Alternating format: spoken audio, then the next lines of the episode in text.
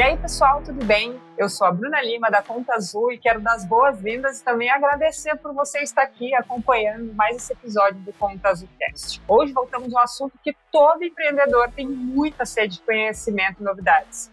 Vendas, meus amigos, é isso mesmo. E para contribuir e enriquecer ainda mais nessa conversa, temos um convidado super especial que adora o tema e acredita que vendas salva vidas. É isso mesmo? Impactante, né? Ele começou lá atrás, na venda porta a porta, e hoje está totalmente integrado ao Insight Sale. Porém, essa migração não foi instantânea, não. Ao longo dos 20 anos de carreira e inquietação desse vendedor e também empreendedor, não ficou nos bastidores, ou com uma, uma barriga no balcão, como ele costuma dizer. Ele já fundou e foi sócio de algumas empresas, desenvolveu ferramentas para auxiliar outros negócios e atualmente está à frente de uma plantação de vendedores. É isso mesmo, uma plantação de vendedores. E mais para entender melhor essa história, eu passo a palavra para o cofundador e CEO da Sales Farm, Fábio Oliveira. Seja bem-vindo, querido. Prazer enorme estar aqui com vocês da Conta Azul. Acompanho a história tem muito tempo, Bruna. Obrigado pelo convite, é uma honra. Também tem uma jornada longa no que se refere ao mercado contábil, assim. Como você falou, eu criei ferramentas até pioneiras no mercado contábil. Né? Eu tive o prazer ali de criar o MasterDoc, que foi a primeira solução para controle de obrigações do Brasil. Então, de tão mergulhado nesse universo que eu já fui um dia. Então, assim, é um, tem, tem um carinho enorme pela classe contábil, é uma classe aí de guerreiros que, cara, sofrem aí a pressão dos clientes, pressão do governo, pressão de todos os lados e, cara, tudo que a gente puder fazer. Hoje, como você falou antes aqui, sentado numa cadeira diferente, né? A gente vai fazer para contribuir e fazer com que eles possam, cara, prosperar cada vez mais nessa cadeia, né? Muito obrigado pelo convite. Uma honra estar aqui mesmo sensacional, uma honra para a gente também, viu, Fábio? E antes de começar nossa conversa, eu quero convidar você, é, a audiência, para acessar o link da descrição do vídeo para ter mais acesso aos materiais exclusivos da Conta Azul. A gente tem um blog recheado de informações, dá uma passadinha no nosso site, dá uma passadinha para entender melhor nossos produtos, caso você não conheça, que tem muita coisa para te auxiliar lá. Fechado? Recado dado, vamos ao nosso bate-papo de hoje. Fábio, vamos começar de perguntas, já que é para isso que o povo está aqui assistindo a gente. Como um bom empreendedor, você é bem quieto você mesmo já disse, ferramentas pioneiras, sempre fundando coisas que podem realmente auxiliar, enriquecer o mercado, como você falou da MasterDoc, esteve à frente por nove anos, assumiu a presidência da Tec Vitória, já foi head de, de, de sales, e há pouco mais de dois anos ajudou a fundar a SEO da Sales Farm. Então, é, é, a gente quer ouvir o, muito de onde veio essa ideia da plantação de vendedores e o que, que significa oferecer vendas como um serviço na sua visão e na visão propriamente da empresa. Vamos lá. Bom, minha jornada empreendedora nasce com vendas, né? Eu tenho um, tenho histórico, quando eu digo que vendas salva vidas, eu vou explicar um pouquinho de onde vem esse negócio, que realmente choca, né? É, mas se você parar para pensar, esporte salva vida, não salva? Cara, esporte salva vidas, tudo salva vida, vendas salva vidas no sentido de que, infelizmente no Brasil, a gente tem a maioria das empresas, dos empresários e até das pessoas, Bruno, na minha visão, subestimam vendas, né? Você não ouve uma mãe dizer para um filho, ó, oh, quero que você seja um vendedor. Porém, grande parte dos empreendedores desse tempo que a gente vive até, mais bem sucedidos, são caras que vestem a camisa de vendas. Os maiores empreendedores do Brasil são os maiores vendedores do Brasil. Tem N cases assim. Estudo não é causa de sucesso necessariamente. Estudo é extremamente importante. Mas quando a gente fala de vendas, vendas traz para um profissional alguns skills. E o contador, por exemplo, sofre muito isso. Porque ele não aprende na faculdade a, cara, técnicas, competências para que ele se diferencie no serviço dele ele é até proibido de fazer algumas divulgações, etc. Né? Quando você olha um contador bem sucedido para um contador não tão bem sucedido, a diferença vai estar na capacidade de comercializar seu negócio, na capacidade de entregar sua proposta de valor, na capacidade de vender. E eu sou um cara que muito rapidamente, mas com 16, 17 anos, Bruno, eu era extremamente gago, tímido, e a última coisa que eu imaginaria fazer na vida era vender alguma coisa para alguém. Eu fui vender porque eu pensei assim, cara, se eu me desafiar, provavelmente esse, esse desafio, ele vai me fazer superar os limites. Eu vou e aí eu descobri através dali da minha maior dificuldade, a minha maior fortaleza. E fui vendendo e eu até brinco, né? Vendedorismo, né? É, vendendo, quando eu vi eu tinha empresa, quando eu vi eu tinha CNPJ, quando eu vi eu tinha... E comecei a criar coisas, mas nasceu de vendas, né? Nasceu dessa inquietude. Porque eu acho que a pessoa que é profissional em vendas, ela tem uma capacidade de gerar coisas, né? Ela vai no mercado e busca dinheiro. A gente até fala sobre isso, né? O melhor dinheiro, na minha visão, Bruna, é o dinheiro que você busca no mercado, é o dinheiro que você busca do cliente. Porque o dinheiro do cliente, ele é mais legítimo no sentido de se o cliente está me pagando bem, é porque ele está satisfeito, eu estou entregando uma proposta de valor que faz sentido, e aí toda a cadeia se sustenta. Então, vendas, para mim, é, uma, é, o melhor termômetro de uma empresa, né? Se eu estou vendendo de forma sustentável, significa que, cara, eu, eu estou saudável. Né? E aí, da onde vem, ao longo da minha jornada, então vendas sempre foi o skill mais forte, eu vim criando empresas e tal, e ali, véspera da pandemia, eu estava como Head of Sales de uma mega operação no Rio de Janeiro, empresa de software também, e tal, como, como a Conta Azul, e aí eu já tinha um certo incômodo e percebi que, por um lado, as empresas não têm não tinham conhecimento ou não têm para criar suas operações de vendas. A gente chama de máquina de vendas, né? Ou seja, mais de 85% das empresas no Brasil ainda vendem no, no modelo tradicional. Esse número ele era bem maior ainda antes da pandemia. E por outro lado, os profissionais de vendas vivem é, a última pesquisa agora que saiu da MeTime fala que o tempo de permanência de um profissional numa área comercial é em torno de um ano e oito meses, por exemplo, no máximo. Uma das áreas com maior índice de turnover é a área comercial. Então, existe uma grande dor, né? A venda é subestimada, os empresários não sabem tratar as áreas comerciais e, por outro lado, os vendedores, cara, têm uma instabilidade muito grande na vida profissional e muita gente está em venda por falta de opção. Falei, cara, e se eu criar algo que permita às empresas estruturarem suas operações e, por outro lado, dando oportunidade para pessoas trabalharem profissionalmente com vendas, remotamente. Eu tive essa ideia em 2019 e era uma ideia que, assim, eu comecei a pensar e tal, e comecei a validar com o dinheiro do meu bolso, com o meu sócio. E aí, de repente, me vem uma coisa chamada pandemia. Então, eu tinha uma ideia de criar uma espécie, assim a gente chama, né, Bruna? Própria mídia, já saiu em Forbes e tudo que possa imaginar, assim, desde que a gente lançou, mas Uber de vendas, né? Eu queria que as pessoas pudessem trabalhar profissionalmente com vendas de qualquer lugar. E a gente gente provê todo o recurso para isso no seus farm, capacitação, plataforma, tecnologia e tal. E aí, de repente, vem a pandemia, o mundo inteiro fica 100% remoto, e aquilo que era uma ideia para a gente assim, que eu nem sabia se era viável, passa a ser tipo assim, aquela história, né? Uma ideia que veio no tempo certo modos operantes da, da, da, geração. E com certeza a pandemia foi um grande ponto de inflexão para eu decidir fazer isso. Naquela ocasião, que por essa inquietude que você falou até, eu larguei minha posição de Head of Sales, falei, cara, eu vou fazer esse negócio acontecer. Eu vou me dedicar a isso porque isso conecta muito com um propósito forte meu, né? Quando eu falo propósito, não é assim, só no sentido sexy da coisa, né? No sentido subjetivo, de transformação mesmo, de, cara, indignação, sabe? Cara, eu vou ensinar as pessoas a venderem, eu vou ensinar as empresas a... E aí e nasce seus farms, né? E a gente, quando nasceu, hoje já são mais de 25 mil vendedores na base, é, centenas de empresas atendidas. Nosso plano é chegar em 2025 com 1,44 bi de valuation, mais de 100 mil vendedores impactados na plataforma. É algo que realmente, finalizando assim essa introdução, a terceirização de vendas, ela sempre foi vista nas, nas cartilhas, né? Como algo muito assim, você não terceiriza core, né? Só que o que é core de uma empresa hoje? Quando você fala de vendas hoje, cara, é tanta complexidade, é entendimento de ferramentas, de software, de processos sofisticados, de especialização, então, cara, o empresário hoje tem um mega desafio de como é que ele estrutura isso na sua empresa. Então, é, sim, faz muito sentido hoje você terceirizar coisas que não são core para que você possa escalar e as empresas estão, nesse momento, vendo mais a necessidade disso. Sem dúvida, é, eu acredito muito também, eu divido muitas crenças que você comentou, mas eu queria focar numa coisa especial que foi a pandemia, inevitável, né? Agora que a gente está tendo uma retomada, a gente começa a olhar para trás e ver o que, que, como se fosse uma peneira, o que, que mudou de antes da pandemia e o que, que vai permanecer agora que a gente está tendo a flexibilização. E essa vai minha pergunta, tá, Fábio? Quais foram as principais mudanças, né, na dificuldades que você sentiu quando teve que trocar o atendimento presencial, né, quando você viu que realmente a sua, a sua empresa estava com outro foco, sendo mais digital, mas querendo ou não, o presencial foi limado, foi totalmente cortado e perdeu o olho no olho, perdeu o atendimento interno. O uso do telefone virou maior, o uso dos meios digitais se tornou o caminho mesmo para que as coisas começassem a rodar como core. Como é que você se adaptou e venceu os obstáculos de não poder simplesmente tomar um café com um cara que você acreditava muito, porventura, que precisava dessa conversa? Como é que você teve que se planejar para que nada mudasse, que o impacto fosse o mínimo possível? Bom, é, cara, interessante a pergunta, Bruna. Eu lembro que quando veio a pandemia, além de estar pensando na sales, eu ainda estava na posição de head of sales, né, de diretor comercial da minha empresa que eu sou sócio. E eu lembro que quando veio a pandemia, a primeira coisa que a gente teve que ter naquela ocasião era, cara, assim, um pouco de visão visão da realidade que estava por vir. Assim, né? eu, eu, eu, lembro que a incredulidade de muita gente é, foi um grande inimigo. E eu lembro que, como diretor comercial, naquele, eu lembro até hoje, 16 de março, quando veio o primeiro grande lockdown, Todo mundo lembra, é quase igual a Torre Gêmea, né? Quem não lembra do fatídico é. 16 de março, né? Eu acho que todo mundo foi para casa nesse dia. 16 de março vai ser igual ao 11 de setembro, né? Todo mundo vai ter muito marcado assim na história, né? E eu lembro, estava na varanda do, do, apartamento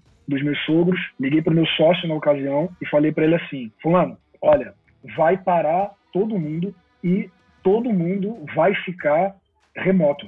Essa é uma realidade. E ele não acreditava. E aí, naquele domingo, eu não dormi montando um plano de migração da pandemia. Eu estava desenhando a empresa inteira para que a gente, como a gente vendia solução de software, eu tinha que passar a me adequar a essa realidade como que o time, eu tinha o maior time da empresa, eram quase 200 pessoas na operação comercial na época, como que eu ia migrar 200 pessoas mas, acima de tudo, como é que a gente iria sobreviver na pandemia, continuar crescendo, vendendo nossa solução? Eu montei um plano na época, eu lembro, Bruno, envolvendo todas as áreas. Então, por exemplo, produto teria que se adaptar para a gente poder vender um controle que permitisse as pessoas trabalharem remotamente, para que a gente se adaptasse à nova realidade. E aí eu tive um trabalho, um puta trabalho de convencimento interno na época, eu lembro, e chamar todos os diretores para falar sobre isso, porque alguns não acreditavam que isso fosse uma realidade. Quando a coisa foi evoluindo, a gente foi migrando e eu lembro que, obviamente, a gente reduziu o número de pessoas, né? É, não sei quem lembra nessa época das listas amigas, várias pessoas demitidas e tal, mas a gente conseguiu manter e dos dois, três meses após ele até crescer na pandemia. Então acho que tem uma coisa que a gente fala muito, Bruno. Tem muita empresa que tem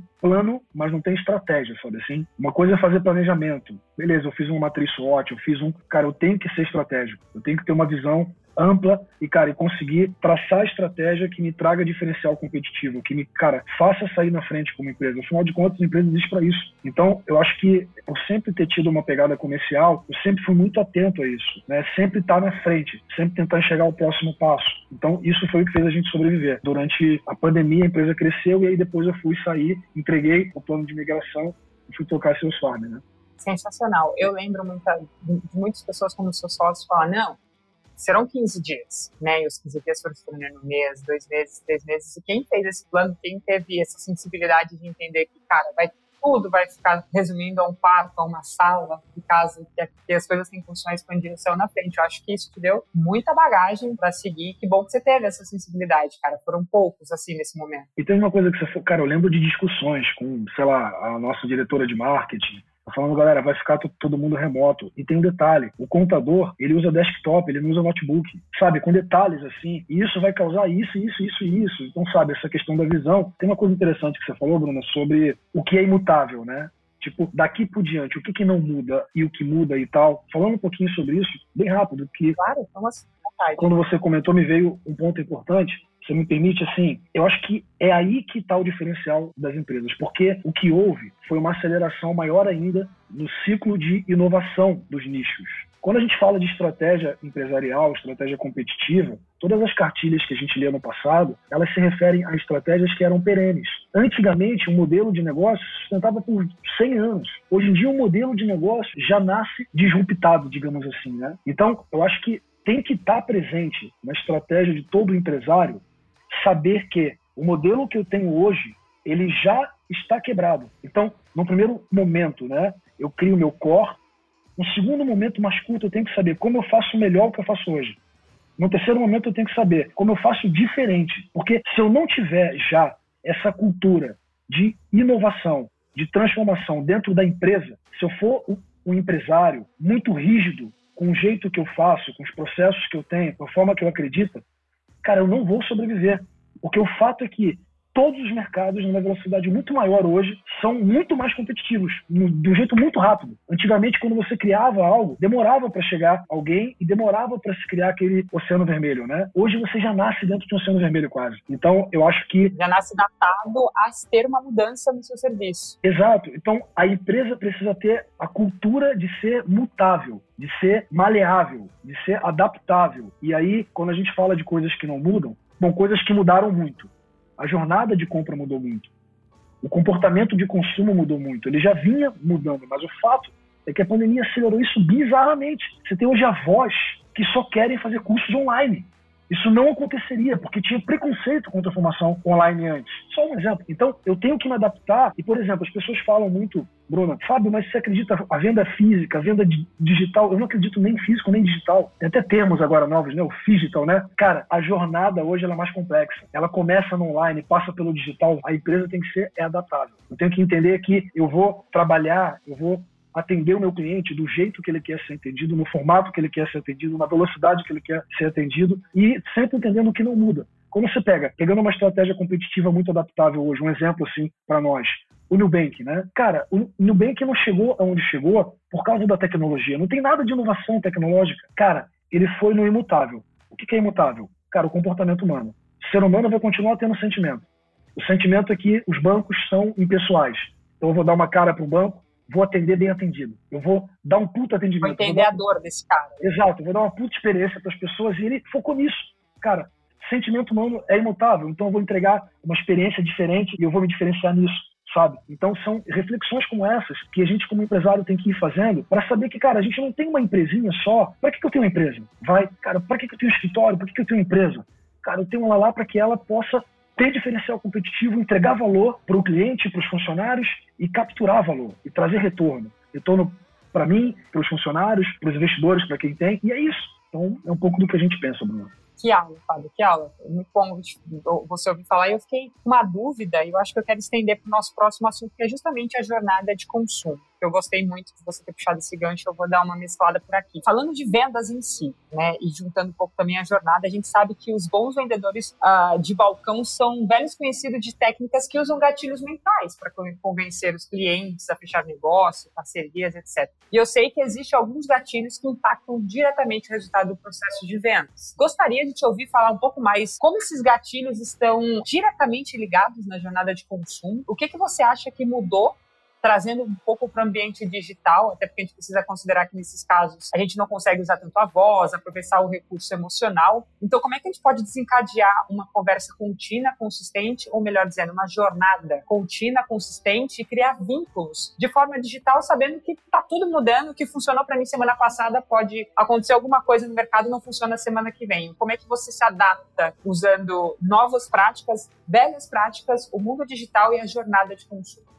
Legal, legal. Excelente pergunta, Bruna. A primeira coisa que eu reflito sobre é que a grande disputa hoje é pela atenção das pessoas. Ainda mais quando você vai para o digital, existe um excesso de utilização de, de, técnicas, de gatilhos, escassez, escassez. Você abre o Instagram, escassez, escassez, escassez. Você abre o Instagram, é, cara, autoridade, autoridade, autoridade. Hoje, o profissional de vendas ou a empresa é, se ela não agregar valor à jornada, ela não vai sobreviver. A grande disputa é pela atenção. Como eu consigo me diferenciar e chamar atenção? Eu preciso agregar um valor diferenciado à jornada. Eu preciso conseguir me diferenciar na experiência que eu entrego desde o primeiro contato lá na ponta do, do meu funil até o final dele. O que acontece é que a grande diferença é o que era feito antes, usar a, as técnicas de vendas anteriores, de gatilhos, etc., aquela venda mais na emoção, ou só entregar o seu serviço, não funciona mais hoje, porque uma das mudanças no comportamento de consumo é que o nosso consumidor hoje é muito mais informado. Um número interessante: 93% de todas as compras passam pela internet. A maioria das vendas elas são realizadas após a oitava objeção. E a maioria dos profissionais de vendas param na primeira param na primeira objeção. Ou seja, significa que, como profissional de vendas, e a empresa, como área de vendas, precisa entender que toda a minha estrutura comercial precisa hoje entregar valor. Hoje não dá para, por exemplo, vamos falar aqui a nossa realidade de, de software. Se eu não for especialista do mercado do meu cliente e conseguir agregar valor, vou dar um exemplo aqui nosso para contabilidade, vai. Se eu falar com um contador e eu não entender a realidade do dia a dia dele suficientemente para que eu traga cara, direcionamentos, conselhos, é, coisas que vão, cara, melhorar a rotina, a vida dele, cara, dificilmente eu vou me diferenciar no que se refere à venda, né? Porque é, ninguém compra mais uma ferramenta, ninguém compra mais um software, ninguém compra mais um produto de prateleira somente. O cara é, quer algo além. O cliente hoje precisa de algo além. Só que esse algo além, Bruna, ele é algo novo no que se refere ao perfil dos vendedores que a gente tem, ao perfil da galera de área comercial. Porque a gente vem de um pensamento ainda do vendedor porta a porta, né, Bruna? Se você pensar bem, é a, a, a venda nasceu é, sem, sem muito longe, só para era industrial, é, o produto tinha que chegar no, pro, na porta do cliente e tinha um papel ali de alguém que levava o produto. Era vendedor porta a porta. Tem uma porrada de empresa, tipo o termo, assim, um monte de empresa que ainda funciona assim. Né? É, trata como se, cara, fosse venda é, lá da época. Ainda tem a cabeça do porta a porta. Né? Esquece que, por exemplo, pô, se eu educar meu mercado, toda empresa hoje precisa ter consciência que ela é uma empresa de educação. Né? Ela tem que educar. Né? Por exempo, como é que, desde o onboarding do, dos profissionais na, nas operações comerciais, você já não tem. A fórmula, eu não sei por que, que as empresas acham, Bruno, que para uma área comercial funcionar, é bota um monte de vendedor, liga e vende. Percebe isso? Quando eu vou estruturar, por exemplo, uma área financeira de uma empresa, olha como as pessoas subestimam, Bruna. Quando eu vou estruturar uma área financeira de uma empresa, eu preciso de quê? Você sabe que tem que ter um software, que tem que ter contas a pagar, contas a receber, tem que ter emissão de nota. Você tem vários componentes e para estruturar uma área é, é, financeira de uma empresa, todo mundo sabe. Em vendas, o cara não, não acredita que ele tem que ter uma área, por exemplo, de seus ops. Talvez tenha gente aqui que nem sabe o que é isso. Eu tenho que ter uma área de dados na minha operação. Porque é tanta tecnologia para eu vender e contabilidade também, né? É, eu diria que contabilidade hoje é 70% tecnologia e 30% que o cara aprendeu na faculdade. Então, como que eu não tenho uma área de dados na minha operação comercial para eu garantir que o processo está sendo feito certo, para eu ter os números, as métricas, os dados, né? É, ter uma cultura, como a gente fala de data-driven, né? tomar decisões orientadas a dados, né?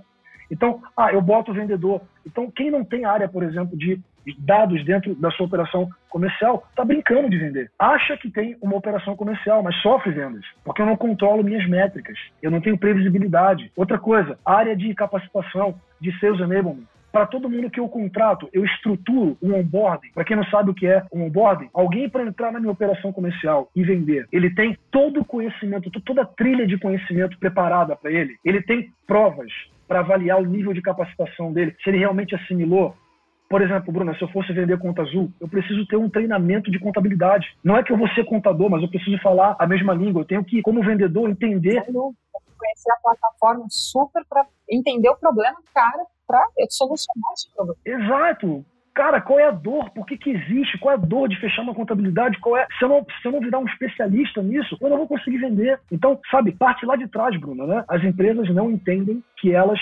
precisam parar de subestimar vendas que elas precisam entender vendas. Cara, que tem vários componentes para que vendas funcionem. Eu falei de dois aqui, se eu for mais, a gente vai até amanhã. Então, é essa mentalidade que eu vejo que ela precisa se transformar e é o que a gente tem provocado um pouco, Bruno, né? As pessoas olharem para isso, entendendo, cara, que evoluiu. E eu tenho que evoluir junto, senão eu vou ficar para trás. Muito bom. É, vamos condensar isso aqui, porque minha próxima pergunta era: se fosse para dar a dica de ouro, né? Aquele sopro da informação valiosa. Tu diria conhecer muito bem a área de vendas ou você diria conhecer muito bem o cliente, o problema? Qual você um cara que é a dica mais valiosa para um, um primeiro passo? Eu vou dizer o seguinte: tem muita gente que pensa gestão, depois pensa vendas. Eu inverteria isso.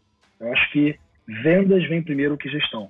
Uma empresa que vende é uma empresa e que vende com tração ela é uma empresa saudável. Você faz gestão de que se você não vende?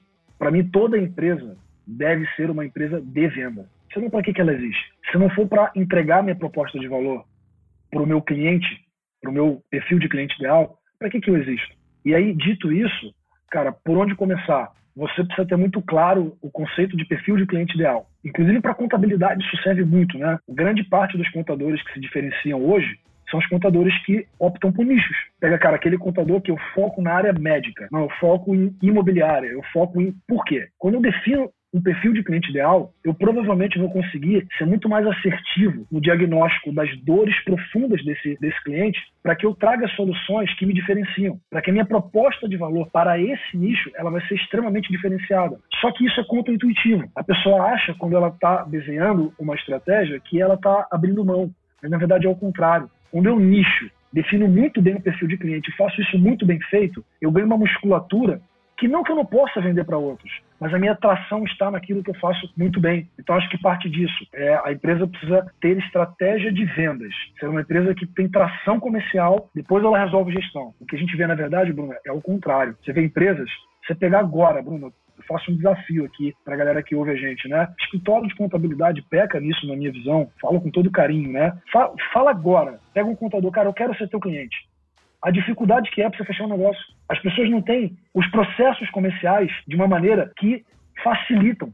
Às vezes, as pessoas dificultam a experiência de compra por não ter bem resolvido, bem definido. Não quero comprar de você agora. Ou seja, qual é a provocação que eu estou fazendo aqui? A empresa não é preparada para venda, ela não é preparada para o crescimento. É, ou, se botar cliente para dentro, eu não consigo entregar, porque eu não estou estruturado para tracionar. Acho que a principal dica que eu deixaria é essa, né? Pensar vendas primeiro, gestão depois, o conceito de perfil de cliente ideal, desenhar toda a tua estratégia focada nisso. Sem dúvida, eu acho que eu consigo ver até um cortezinho desse teu papo com uma thumb bem chamativa de o segredo do Fábio para qual o primeiro passo para começar a vender bem. Vendas primeiro, gestão em segundo passo. Beleza, tá anotado, Fábio. Eu quero pegar uma fala sua lá no comecinho da nossa conversa. Você falou sobre terceirizar, né? terceirizar algumas algumas ações, algumas etapas dentro da empresa. E a minha pergunta, a minha dúvida, meu debate com você vai nessa parte de terceirização. Okay. Um, um dos pontos fundamentais da área de vendas é o atendimento. Né? Desde a pré até o momento que está acontecendo e principalmente pós. Esse é um fator, inclusive, que interfere diretamente na retenção do cliente. Você sabe que você falou do Nubank, eu acho que isso também é um dos fatores de sucesso que os caras fazem é o pós, é o, você entender muito bem o que está acontecendo dentro do seu aplicativo e etc. Mas é, como é que vocês lidam especificamente com esse tópico na Sales Farm, uma vez que estamos falando que terceirização de mão de obra, que é historicamente algo complicado, não significa exatamente vestir a camisa da empresa, né? As pessoas enxergam dessa forma. Se eu estou terceirizando para uma outra equipe, eu vou ter mais dificuldade, menos velocidade, pode rolar aquele telefone sem fio, né? A mensagem que eu quero passar da cultura que eu quero passar pode chegar um pouco distorcida. Como é que você enxerga essa terceirização principalmente focada em atendimento. Legal. Vamos lá. Primeira coisa que é assim, quando a gente fala de terceirização, falando especificamente de terceirização, cara, é um mercado hoje de, de 17 bilhões, assim, tem crescido cada vez mais. Ter uma empresa hoje, obviamente eu abro hoje uma empresa e eu, e eu construo coisas com muito mais facilidade. Por quê? porque eu tenho muito mais re recursos à minha disposição e recursos que me dão velocidade. Trazendo para a realidade de atendimento, o que eu vejo, Bruno, é que assim, na construção de um processo de, de atendimento, uma jornada como um todo, né? Pensando, pensando vendas ali dentro desse processo que você falou, né? Desde a atração até a satisfação do meu cliente e tornar ele um promotor, tornar um cliente, né, que a gente fala lá, o funil hoje não é bem um funil, né? Hoje é uma ampuleta. O cliente não é meu cliente quando ele compra. O cliente é meu cliente quando ele me indica, quando ele compra de novo, quando ele se relaciona com a minha marca. Quando ele se torna um brand love, né, com a marca. Exato, exatamente, exatamente. O fato é que para chegar nisso hoje, Bruno, é tão complexo você estruturar uma máquina de vendas, por exemplo, uma máquina de atendimento, no sentido das ferramentas que eu tenho que aprender, dos processos. Se eu vou falar, por exemplo, só de vendas aqui, cara, fluxo de cadência, matriz de qualificação, matriz de objeção, templates, cara, funil de vendas. São tantas coisas que você tem que saber que qual é o problema que eu vejo? Os empresários, quando você monta uma empresa,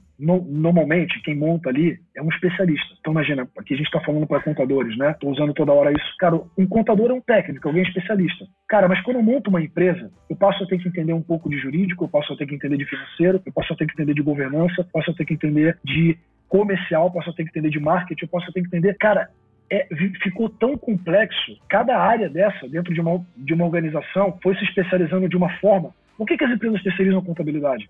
Porque, cara, é muito, é muito complexo fazer isso dentro de casa, pelo grau de complexidade que é o Brasil, tributariamente falando. Vendas se tornou parecido.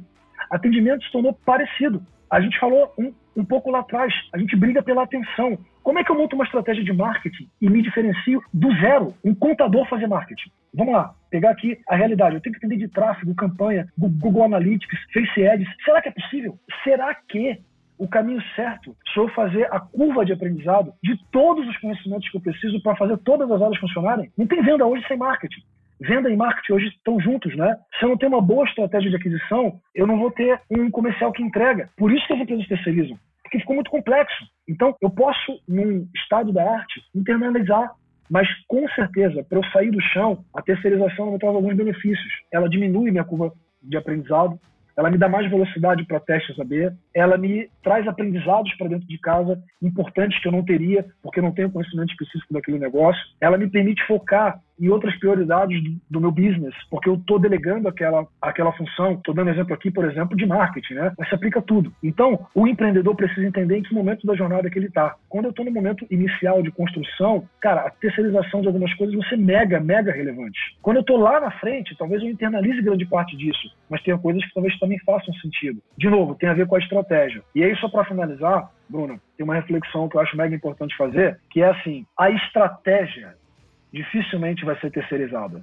Então, se eu for falar aqui, vocês aí, CEO da Conta Azul e tal, dificilmente a estratégia de vocês vai ser terceirizada. Mas uma vez que a estratégia está clara, uma vez que eu tenho uma empresa que tem estratégia, a execução tática e operacional ela pode ser executada por um funcionário ou por um terceirizado, é indiferente. Desde que eu tenha uma empresa que tenha governança e capacidade de descer o nível estratégico para o tático e operacional. Quando eu tenho uma empresa que tem uma estrutura de governança onde eu tenho minhas estratégias, eu transformo isso em indicadores táticos, operacionais, eu tenho método de gestão. Eu estou falando de método de gestão. Então, se eu tenho minha estratégia clara, se o meu analista de tráfego está dentro de casa ou é terceirizado, não importa, desde que eu tenha os indicadores claros que eu preciso entregar e tenha um método para cobrar e gerenciar isso. Então, essa é uma reflexão para dar talvez uma luz para quem está ouvindo a gente de como encaixar, porque às vezes a pessoa está sofrendo, está travando o crescimento da empresa por uma curva de aprendizado de uma área que ele poderia estar tá terceirizando. Então essa é uma provocação. Não sei se faz sentido, né? Ou para ele não acreditar na terceirização naquele momento. Né? Exato. Então, acho que sua experiência certamente vai valer muito para quem está tá nos vendo sem Vamos mudar um pouquinho de assunto aqui, vamos sair de vendas, mas não tanto. Eu vou levar um pouquinho para a sua história. A gente sabe que você é um cara que é bem versátil. Não basta vender seu produto. Para você, a sua mentalidade tem preocupação na qualificação das pessoas, em informar. E você até falou uma frase muito interessante, que toda empresa antes é uma empresa de educação. Ela tem que educar o meio em que ela está inserida. Então, por meio da Sales Club, que é a escola de CEO, dos quais você é cofundador e mentor, já ajudou a formar, imagina aí, que milhares de novos profissionais, você até comentou no converso desse papo, né? Eu queria que você contasse pra gente de onde que veio a inspiração do tipo, cara, eu preciso passar para frente isso, mas de uma maneira consistente, criando até um business para formar outras pessoas para melhorar o mercado. Conta aí de onde veio a ideia, como está sendo, qual a experiência, divide com a gente. Legal. Bom, primeiro acho que é legal dizer, Bruno, que eu sou um cara que, apesar de ser de vendas, né, é, eu sou extremamente low profile, né? É, para quem não sabe, assim, eu sou um cara que, assim, eu não tenho exposição alta. Vou pro palco, eu vou pra câmera, porque é o que eu tenho que fazer, eu preciso fazer. E aí nasce um pouco disso. Mas fica aqui o feedback, tá? Ótimo papo, super desenvolto, mas eu não assim, nas respostas. Então, o low profile não é tanto assim. obrigado pelo feedback. Mas para fazer, a gente, cara, vai buscando melhorar cada dia, assimilando os feedbacks também. Mas assim, eu, quando pensei na Seus Farming, foi quando foi o, o estupim para tudo isso. Quem me conhecia, os meus amigos, os meus sócios e tal, falavam para mim já, Fábio, você é um dos caras que mais entendem de operação comercial que eu conheço. Só que como eu fui, como você falou lá no início, né, eu sempre fui mais barriga no balcão, então eu nunca me preocupei. Aliás, para ser sincero, eu tinha até preconceito, tá, Bruna? De achar assim, cara, o cara que tá lá falando, dando conteúdo e tal, ele vive disso. Ou então, se ele tem um business e está fazendo isso, cara, ele não vai conseguir, porque ou eu trabalho ou eu fico aí gerando conteúdo, ensinando e tal, não dá pra fazer as duas coisas. Eu tinha um pensamento bem assim. E aí, cara, eu fui tendo que lidar com algumas crenças limitantes, né? Na verdade, são crenças limitantes que eu tinha, porque quando eu abri os meus olhos, eu fui entender que, assim, Bruna, na verdade, grande parte, agora falando um pouquinho, por exemplo, de XP, né? Cara, estratégia competitiva que diferenciou, não só essa, mas uma das que diferenciaram foi que o cara, o Guilherme Bentimol, o CEO da XP, deu uma cara para uma empresa de investimento que não existia. Cada post que o Guilherme Bentimol faz no LinkedIn, aquilo é uma curadoria. Ele pega problemas de, de suporte num post de LinkedIn que ele faz. Ele, cara, quando, quanto mais disposição, melhor você tem como empresa atratividade, por exemplo, para contratar pessoas que desejam trabalhar na tua. Então, ajuda na retenção de pessoas, ajuda na construção de autoridade para vender o teu serviço, ajuda de diversas maneiras.